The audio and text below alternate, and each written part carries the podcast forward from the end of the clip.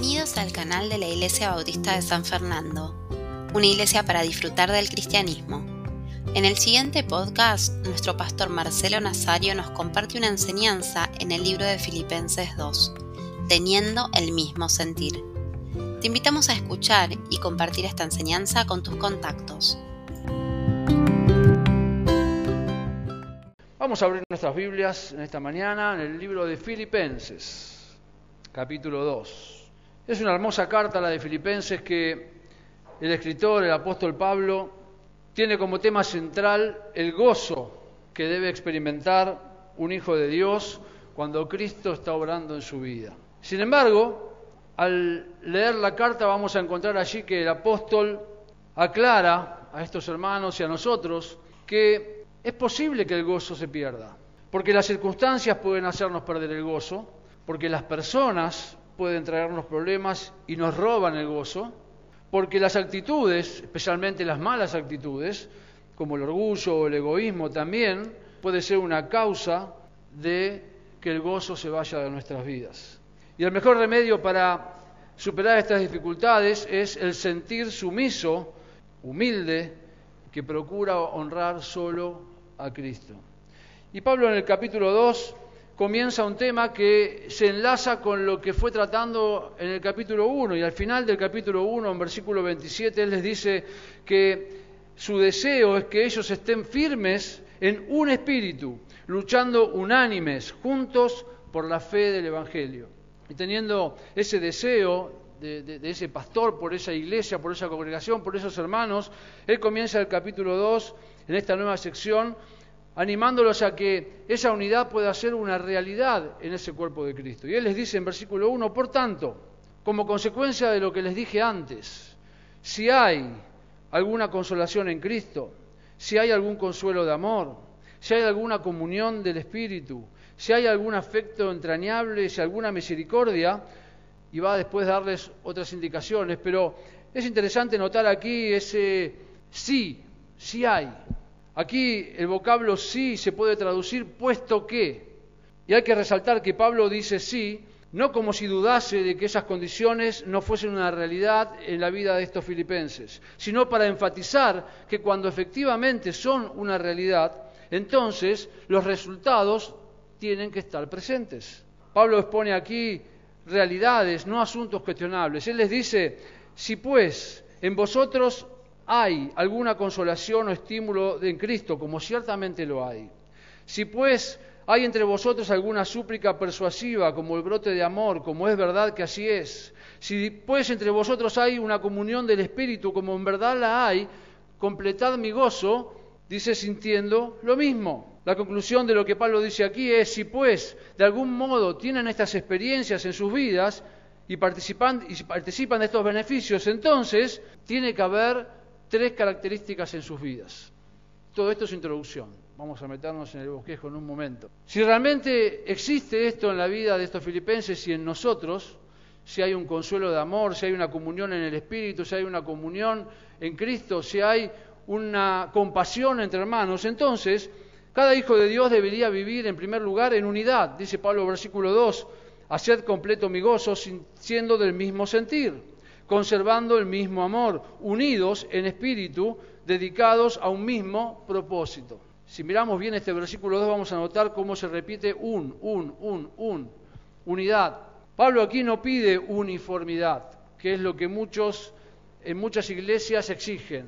Uniformidad sería que en la iglesia de San Fernando todos los domingos vengamos vestidos con pantalón negro y camisa blanca, y las mujeres con este, pollera o pantalón blanco y camisa o blusa negra. Eso sería uniformidad, y lo es lo que Pablo está pidiendo. Él dice aquí que deben completar su gozo siendo unánimes, el propósito de la unidad, armonía y compañerismo en el cuerpo de Cristo. Pero no solamente debería existir unidad si hay esas realidades en la vida de estos filipenses, sino que también debería haber humildad de mente y de disposición. Versículo 3. Nada hagáis por egoísmo o por vanagloria, sino que con actitud humilde cada uno de vosotros considere al otro como más importante que a sí mismo. No se puede conseguir unidad si no hay humildad. La ambición personal, la vanagloria el egoísmo son características de una persona que no vive en humildad. Pensar y considerar a los demás primeramente es el mandato que Pablo da aquí. Pero Pablo dice que no solamente deberían vivir en unidad, en humildad, sino también con solicitud. Versículo 4. No buscando cada uno sus propios intereses, sino más bien los intereses de los demás. Esto es lógicamente una consecuencia de lo que él dijo anteriormente. Si hay unidad y si hay humildad, entonces voy a buscar el bien del otro antes que el mío. Si alguien tiene a su hermano en alta estima, prestará atención a sus intereses para ayudarlo en todo lo que pueda. Ahora, vamos a participar de la cena del Señor en un momento y uno se debe estar preguntando, pero ¿no hay que hablar algo acerca de lo de Cristo, lo que hizo Cristo por nosotros, para enfocarnos en la cena? Bueno, tiene que ver. Porque para que una iglesia pueda vivir en unidad, en humildad y con solicitud de pensar primero en los demás, alguien nos dejó un ejemplo. Y el título o el tema del mensaje de esta mañana sería teniendo el mismo sentir. Porque Pablo a partir del versículo 5 dice, ¿saben? Deben estar pensando filipenses o deben estar pensando hermanos de San Fernando, ¿cómo es posible vivir en unidad cuando realmente miramos en las iglesias y hay un montón de tensiones o peleas o discusiones? ¿Cómo es posible vivir con humildad cuando hay un montón de orgullo y, y egoísmo? ¿Cómo es posible vivir con solicitud cuando en realidad todo el mundo piensa en sí mismo y no en los otros? Es posible porque alguien nos mostró cómo se debe hacer. Y en versículo 5 él dice, haya pues en vosotros este sentir que hubo también en Cristo Jesús.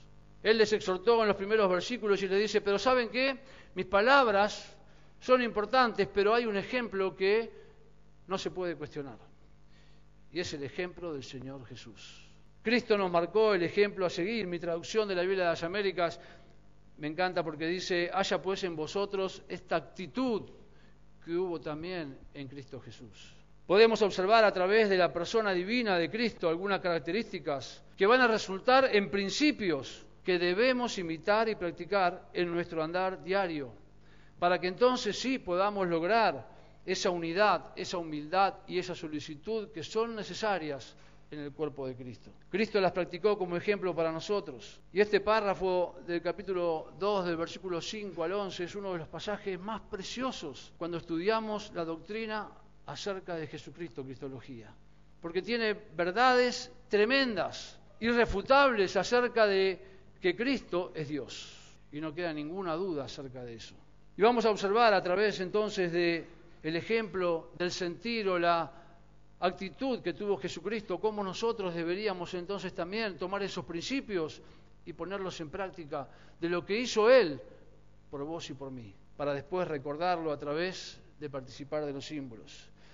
Pablo exhorta y anima a seguir la actitud o el ejemplo de Jesús, y este sentir o actitud lo podemos observar a través de la vida de Jesús y lo podemos hacer en primer lugar a través de su existencia eterna. El versículo 5 dice, haya pues en vosotros esta actitud que hubo también en Cristo Jesús, el cual, aunque existía en forma de Dios, no consideró el ser igual a Dios como algo a que aferrarse. Y este versículo nos habla acerca de su existencia eterna, de que Cristo no comenzó su vida en el momento de su nacimiento virginal allí en Mateo capítulo 1 o Lucas capítulo 2. Él existió desde siempre, Él es Dios. Su existencia es eterna. Dice el versículo 6 que su existencia eterna implica identidad con Dios, aunque existía en forma de Dios. Esa palabra forma significa naturaleza, aspecto o forma física. Jesucristo es Dios, no era, es Dios, era Dios, es Dios y será Dios por la eternidad. Su existencia eterna implica igualdad con Dios no consideró, dice Pablo, el ser igual a Dios. Lo que el texto dice aquí es que Jesucristo, antes de revelarse en forma humana, tuvo existencia divina. Habiéndose afirmado esta igualdad con Dios, la fuerza del pasaje que Pablo escribe aquí en Filipenses, sin embargo, está en que Jesucristo no consideró ser igual a Dios como algo a que aferrarse. La humanidad fue de más valor para Cristo que el resto de las cosas. Dice aquí el pasaje que él no estimó, no consideró conveniente, no creyó conveniente aferrarse, retener por la fuerza. Aferrarse aquí traduce bien el sentido que no da la idea de que Jesucristo quería apoderarse de la naturaleza o usurparla, sino que teniéndola ya con toda su gloria y esplendor, estaba dispuesto a renunciar a ella. A través de su existencia eterna podemos ver aquí el primer principio que Jesús nos enseña para poder lograr unidad, humildad y solicitud. Él siendo Dios, no estimó eso como algo precioso. ¿Por qué? Porque Él pensó primero en vos y en mí. Él siendo Dios podía haberle dicho al Padre, y con esto especulamos, ¿no? Porque no, lo dice la Biblia, pero podía haberle dicho Jesús al Padre, mira, no, no me mandes a mí, deja que toda esta humanidad se muera, se lo merecen, son todos pecadores, míralos, míralos lo que están haciendo, desobedientes, hijos de ira, como dice Efesios, déjalos. Sin embargo, allí Jesús frente al Padre, cuando el Padre decidió que la única forma posible de que la humanidad sea salva era a través de lo que Cristo iba a hacer, y vamos a verlo en un momento, él estuvo dispuesto a renunciar a esa posición para hacerse hombre. Y lo hizo porque pensó en vos y en mí. Y ese es el primer principio que nos enseña para que nosotros practiquemos. Pensar primero en los demás y no en uno mismo. Y una iglesia que quiere lograr vivir en unidad, en humildad y en solicitud de pensar en los demás, debe primero pensar en otros y no en sí mismo. Escuchamos a diario, semanalmente, mensualmente, anualmente, por décadas, hermanos en la iglesia reclamando, yo, yo, yo, mi, mi, mi, no me llaman, no me hablan, no me miran, no me dicen, no me dan, no me atienden, no, no me, no me, no me, no me, no me, cuando lo que el Señor nos enseña es que yo no pienso en mí, debo pensar en otros, debo venir cada domingo pensando, ¿qué doy hoy? ¿Qué doy a otro? En lugar de reclamar, no, no, no, no me dan, no me dan, no me dan, es lo que Jesús hizo. No se aferró y lo hizo porque pensó en vos y en mí. Y ese es el primer principio que podemos aprender en esta mañana. Este sentir que tuvo Cristo Jesús lo podemos observar no solo a través de su existencia eterna, Él pensó en nosotros y no en sí mismo, sino también lo podemos pensar en segundo lugar, observar en segundo lugar a través de su encarnación humana, versículos 7 y 8, sino que se despojó a sí mismo, tomando forma de siervo hecho semejante a los hombres y estando en la condición de hombre, se humilló a sí mismo, haciéndose obediente hasta la muerte y muerte de cruz. El camino que Jesús recorrió dejando la gloria del cielo junto al Padre para entrar en este mundo de calamidades fue un camino tremendamente duro. La encarnación de Cristo implica la renuncia de la gloria externa y visible, sino que se despojó a sí mismo tomando forma, no dejó de ser Dios no perdió ninguno de sus atributos. Él tomó forma humana y fue 100% Dios y 100% hombre, no 50 y 50. Aunque él decidió despojarse de esa gloria visible que tenía para tomar forma de hombre, siguió siendo Dios mientras estuvo como hombre aquí en la tierra. Y aquí encontramos esa famosa palabrita que estudiamos en Cristología, la kenosis, que a veces la usamos ahí para hacer algún juego y la pregunta, ¿qué es la kenosis? La palabra despojó es la palabra griega kenosis, que significa, de acuerdo al contexto de Filipenses 2, que Cristo dejó su posición de antes de la encarnación para tomar la condición humana de siervo. Eso significa la palabra despojarse o kenosis. Cristo siendo Dios estuvo dispuesto a renunciar y despojarse de esa gloria visible para tomar la forma humana como la que tenemos vos y yo. Porque Él primero pensó en nosotros y la encarnación no solo implica la renuncia de su gloria eterna e invisible, sino que también la, encarnación implica su identidad con el hombre. Versículo 7 en la segunda parte dice, sino que se despojó a sí mismo tomando forma de siervo, hecho semejante a los hombres.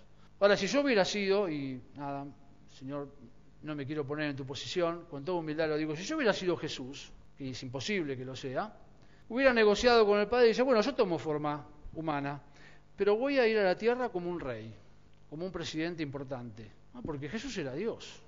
Pero sin embargo, cuando Él decidió tomar la forma humana, dice aquí que Él tomó forma de qué? De siervo, de siervo. La palabra aquí siervo es la palabra dulos, un siervo por amor. Cristo se humilló por nosotros, se rebajó a vivir en pobreza, sufriendo vergüenza, desprecio, incomprensión. Y su propósito fue ser un siervo, un un siervo por amor. Y sabe, mientras él vivió en este mundo como hombre, Él dejó una marca importante sobre esto en la vida de aquellos que le rodearon. Miren conmigo, después volvemos a Filipenses, Juan capítulo 13, versículo 12. Juan capítulo 13, versículo 12. Cerquita ya de ir a la cruz, reunido con sus discípulos, Jesús les da una lección tremendamente impactante. Dice el 12, entonces, cuando acabó de lavarles los pies, tomó su manto y sentando a la mesa les dijo, ¿sabéis lo que os he hecho? Lo que os he hecho? Vosotros me llamáis maestro y señor y tenéis razón porque lo soy. Pero si yo, el señor y el maestro, os lavé los pies, vosotros también debéis lavaros los pies unos a otros. Porque os he dado ejemplo para que como yo os he hecho, vosotros también hagáis. En verdad os digo, un siervo no es mayor que su señor, ni un enviado es mayor que el que lo envió. Si sabéis esto, seréis felices si lo practicáis. Dios mismo, Jesucristo, el Maestro, el Señor de señores, el Todopoderoso, poniéndose de rodillas con una toalla en sus manos, una fuente, una palangana, lo que sea allí, lavando los pies de los discípulos. En otro pasaje, Pedro dice, no, no, a mí no me vas a lavar. Y después dice, no, bañame por completo, sin entender. Pero allí el Señor Jesús enseñándoles a ellos esa lección de que están para servir como Él vino para servir. Mateo 20, 25, 28, no lo busquen, dice, pero Jesús, llamándolos junto a sí, dijo, ¿sabéis que los gobernantes de los gentiles se enseñorean de ellos y que los grandes ejercen autoridad sobre ellos? No ha de ser así entre vosotros, sino que el que quiera ser entre vosotros, sino que el que quiera entre vosotros llegar a ser grande, será vuestro servidor. Y el que quiera entre vosotros ser el primero, será vuestro siervo. Así como el Hijo del Hombre no vino para ser servido, sino para servir y para dar su vida en rescate por muchos. Allí está el sentido y la actitud de Cristo Jesús. Él vino a este mundo tomando forma como vos y yo, despojándose de esa gloria visible y eterna para ser un siervo. Él nos enseñó el principio de que hay que pensar primero en otro y después en uno mismo. Y ahora el segundo principio que nos enseña es que Él vino para servir, no para ser servido. Y nosotros como cuerpo de Cristo estamos aquí para servir no para que nos sirvan. Como consecuencia, si servimos, otros van a ser servidos. Pero nuestra responsabilidad no es esperar que nos sirvan, sino servir. Servir. Y servir significa involucrarse en la vida de los demás. Servir significa estar dispuesto a hacer lo que sea necesario en el cuerpo de Cristo para que su obra avance y crezca y para que aquellos que no conocen a Cristo puedan ver a través del servicio ese amor que se manifestó por el obrar de Cristo en la vida de aquellos que fueron salvos. Entonces el segundo principio que se puede ver en la encarnación de Cristo es que Él sirve a otros. Pero también la encarnación nos enseña otro principio más, porque la encarnación de Cristo implica su muerte en la cruz. Versículo 8 dice, y estando en la condición de hombre, se humilló a sí mismo haciéndose obediente hasta la muerte y muerte de cruz. El propósito por el cual Cristo hizo esto no fue solo ser un siervo, sino también fue terminar en la cruz. Dice aquí Pablo que se humilló, se rebajó, se allanó hasta el nivel del suelo para ir hasta la cruz. Y allí en la cruz Él cargó el pecado de cada uno de nosotros. Siempre pienso que si en ese momento solo hubiera existido yo en la humanidad, el único hombre sobre la tierra. Cristo igual hubiera ido a la cruz porque pensó en mí. Y Él fue porque pensó en toda la humanidad, en vos, en vos, en vos, en vos, en mí. Y Él lo hizo para cargar sobre su cuerpo sin merecerlo, porque Él no tuvo pecado. Pero Él fue allí para pagar el precio que vos y yo debíamos pagar. Dice Pedro en 1 Pedro 2.24, ¿Quién, hablando de Jesucristo, llevó el mismo nuestros pecados en su cuerpo sobre el madero, para que nosotros, estando muertos a los pecados, vivamos a la justicia y por cuya herida fuisteis sanados. Allí, humillado, se sacrificó por amor de la humanidad. Se sacrificó por amor a vos y a mí. Y hablamos muchas veces de la cruz y de la muerte de Cristo en la cruz. Y para nosotros la cruz tiene un significado importante porque sabemos que es el lugar donde Cristo puso su cuerpo y cargó los pecados que debíamos pagar nosotros, pero quizás no entendemos el significado total de la cruz, porque hoy en día no vemos a nadie crucificado, ¿verdad? Hoy ningún delincuente muere crucificado. Pero en ese momento la muerte en la cruz o el ser crucificado era la muerte más fea y tremenda y dolorosa y dura para cualquier reo que merecía la muerte. Hoy por ahí podemos pensar en eh, a los, que, los países que tienen la pena de muerte, la inyección letal, ¿no? pero tampoco sufren porque están casi como que se duermen y terminan muertos. Hace mucho tiempo estaba la silla eléctrica, eso era tremendo. Si vieron alguna película cuando los ponen y este, empiezan a temblar, eso, eso debe haber sido tremendo. Y la cruz era peor que eso. Era algo tremendo allí, la persona que iba a ser crucificada sin anestesia era puesta en un madero que no estaba lijado ni terminado, con terminación, y, entonces uno pasaba la mano y dice, qué lindo, ¿no? No era un madero cortado con hachas y todo lleno de astillas, y cuando te ponían en la cruz, todas esas astillas se te clavaban en la espalda, y si te movías un poquito, la madera te iba cortando la piel en pedacitos, te ponían allí y sin anestesia metían en tu mano, algunos dicen acá, otros dicen acá, porque así el hueso de la muñeca sostenía, pero traspasaban un clavo, que no era un clavo como los que compras hoy en la bulonera, bien este, terminadito, que de un solo martillazo pasa casi ni te das cuenta. Era un clavo hecho a mano por un herrero, grueso, lleno de, de asperezas, casi sin punta, que al clavarse desgarraba y rompía todo lo que llevaba por delante. Y allí cruzaban los pies, y a través de los huesos del empeine clavaban otro clavo más largo y después de eso levantaban la cruz y había un pocito donde la cruz iba a caer y claro, cuando levantaban la cruz no es que la apoyaban y quedaba... No, cuando la, hacían caer sobre el pozo y cuando el pozo terminaba, la cruz pegaba el golpe y vos colgado sentías el tirón en tus manos y en tus pies. Y todo eso desgarraba y todo eso sin anestesia. Y todo eso con un dolor tremendo que el cuerpo sufría. Y así fue Jesús. Y Él estuvo dispuesto a hacer eso por vos y por mí. Y el tercer principio que nos enseña la actitud de Jesús es que Él se sacrificó por otros. No lo merecía. Él no hizo nada para estar allí. Él no debía estar en esa cruz. Él no debía estar pagando la deuda del pecado que la humanidad tenía que pagar. Pero Él había pensado en vos y en mí. Él había estado dispuesto a humillarse para venir a servir a otros. Y por eso Él estuvo dispuesto a sacrificarse por otros. Y ese es otro principio que necesitamos si queremos vivir en unidad, en humildad y con solicitud. El sacrificio. hermanos, es triste pensar hoy en día que la agenda que cada uno de nosotros lleva en, este, eh, en esta vorágine de la actualidad donde hay millones de cosas que creemos tener que hacer que son importantes y entonces no podemos tener tiempo ni para nada, no, tengo una agenda tremenda y entonces es recontra difícil y no, hoy no me congrego porque tengo mil cosas y mañana no voy, ahora empieza el jueves la reunión de oración y no, estoy cansado y tenemos que hacer una reunión para hacer un ministerio y no podemos porque no tengo tiempo, que no puedo, no puedo, y así estamos. Y Jesús nos enseña que es necesario sacrificarse. Y el sacrificar incluye dejar de hacer cosas que nos gustan, porque estamos pensando primero en otros y porque estamos dispuestos a servir a Dios en primer lugar, como consecuencia a otros. Y eso requiere sacrificio.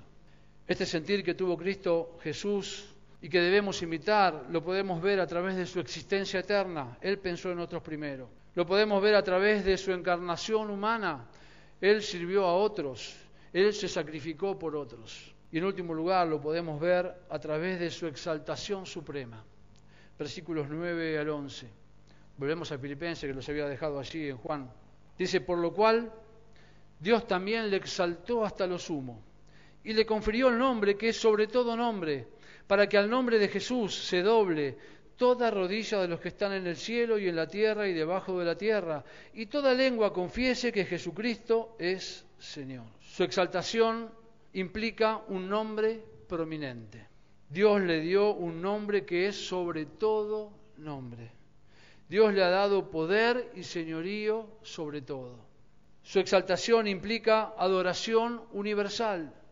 Dice el versículo 11, cada ser viviente se inclinará ante Él, toda rodilla se doblará.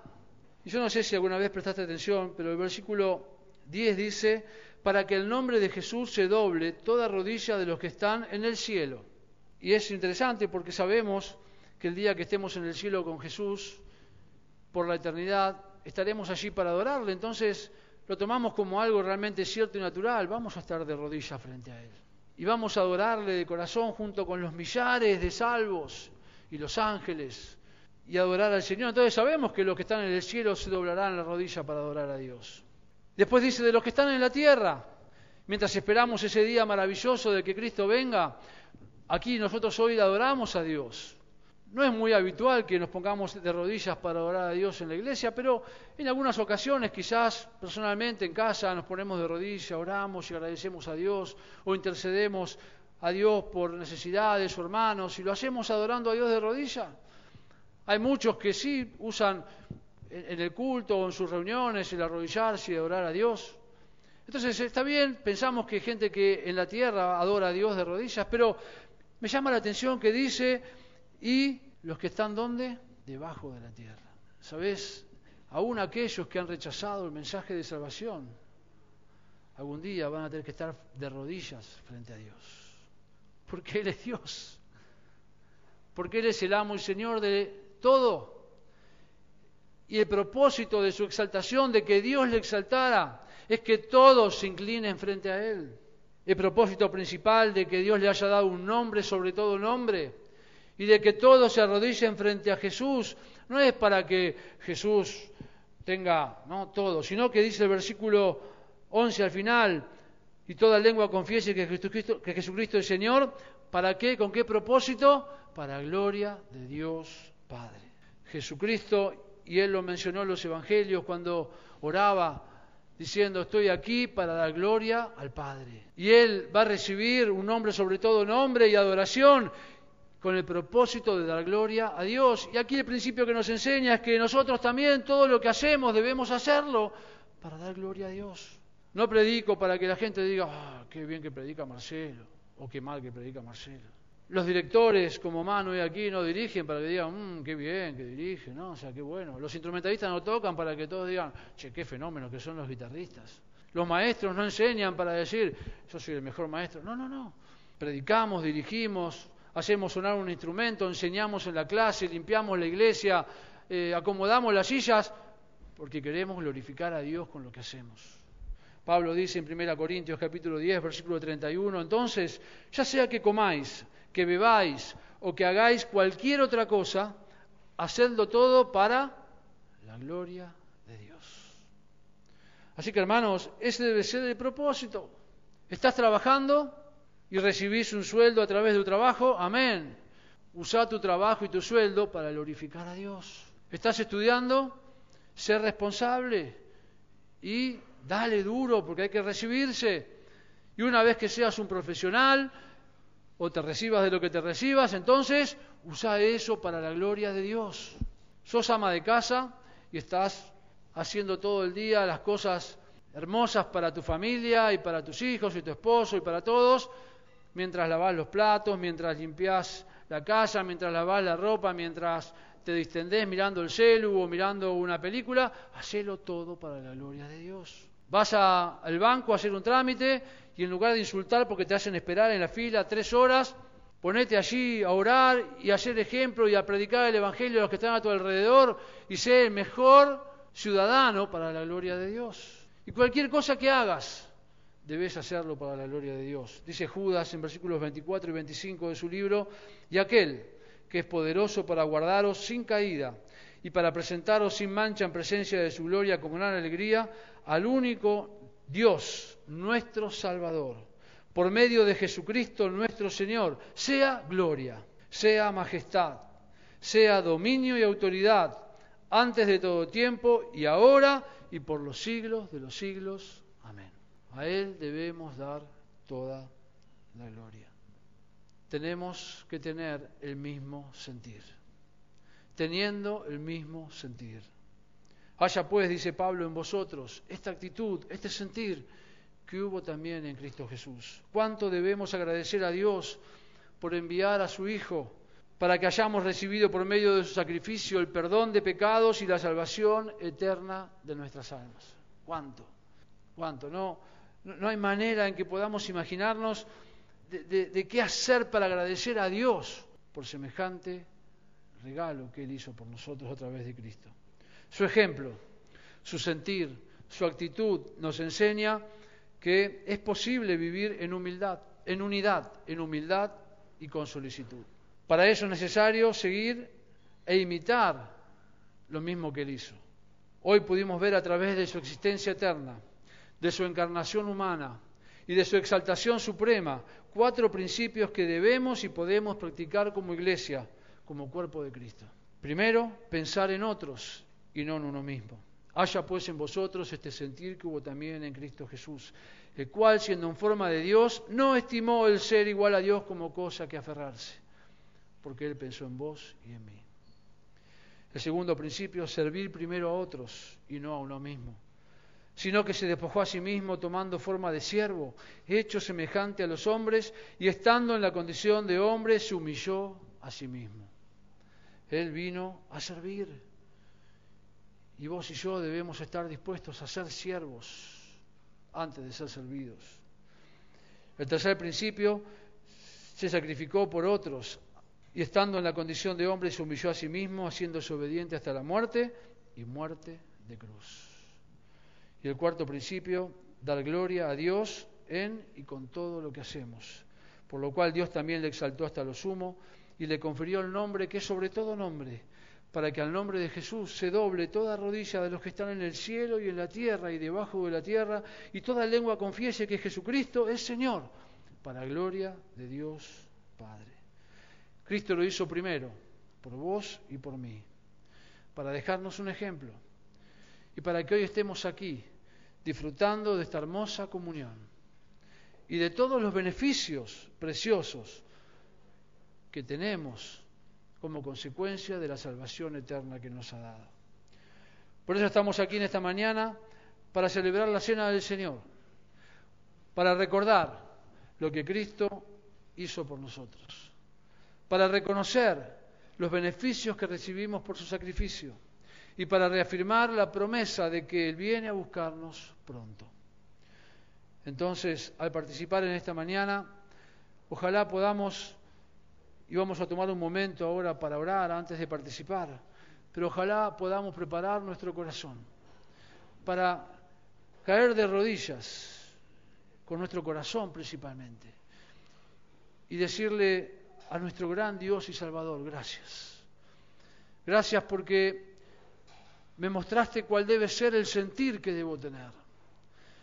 Gracias porque tu actitud y lo que vos hiciste me demuestra que es posible vivir y participar del cuerpo de Cristo en unidad, en humildad y con solicitud, porque para eso necesito primero pensar en otros, como vos pensaste en mí. Necesito ser, servir a otros como vos viniste para servirme. Necesito sacrificarme por otros como vos viniste para sacrificarte por mí.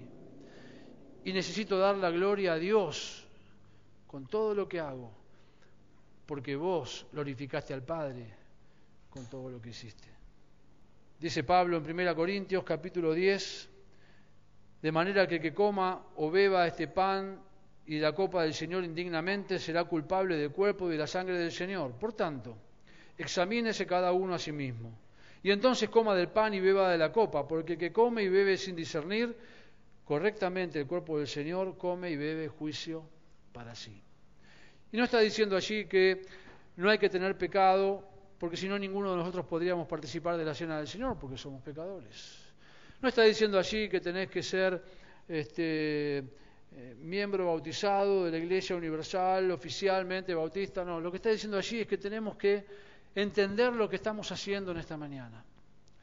Y aquí tenemos pan, que es pan, y va a seguir siendo pan durante toda la mañana, y va y va a terminar siendo pan cuando lo pongamos en nuestro estómago y tenemos una copita que contiene jugo de uva y va a ser jugo de uva hasta que esté dentro de nuestro estómago.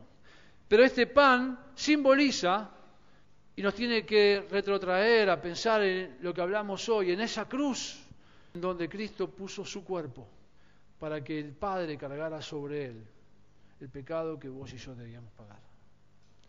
Y cuando tomamos el pan entonces estamos diciendo, Señor, vuelvo mi mente atrás y aunque no estuve allí en el Gólgota, sé que vos pusiste tu cuerpo en esa cruz para ser clavado y lacerado para cargar sobre él el pecado que yo debía pagar.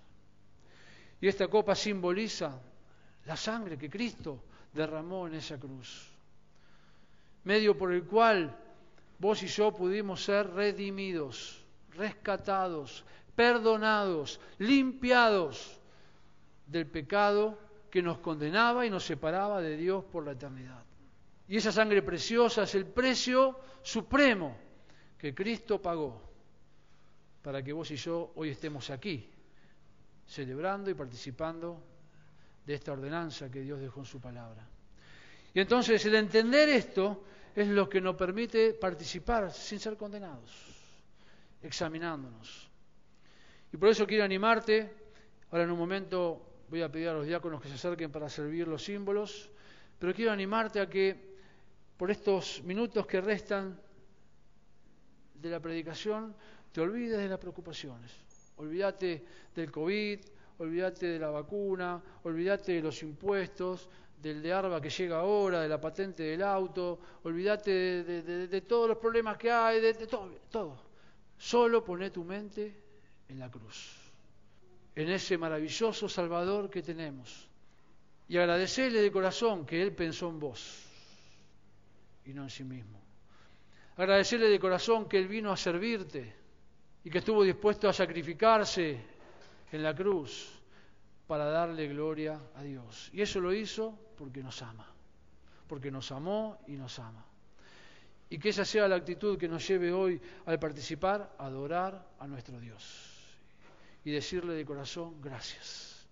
Gracias porque no soy digno de estar aquí, pero por tu amor hacia mí, hoy tengo el privilegio de participar a través del cuerpo de Cristo de San Fernando, del hacer memoria y pedirle que te anime y te desafíe a tener el mismo sentir que él tuvo, la misma actitud, para que la iglesia de San Fernando se identifique por su unidad, por su humildad y por su solicitud de pensar en otros, de servir a otros, de sacrificarse por otros y de dar la gloria solamente a Dios. Amén.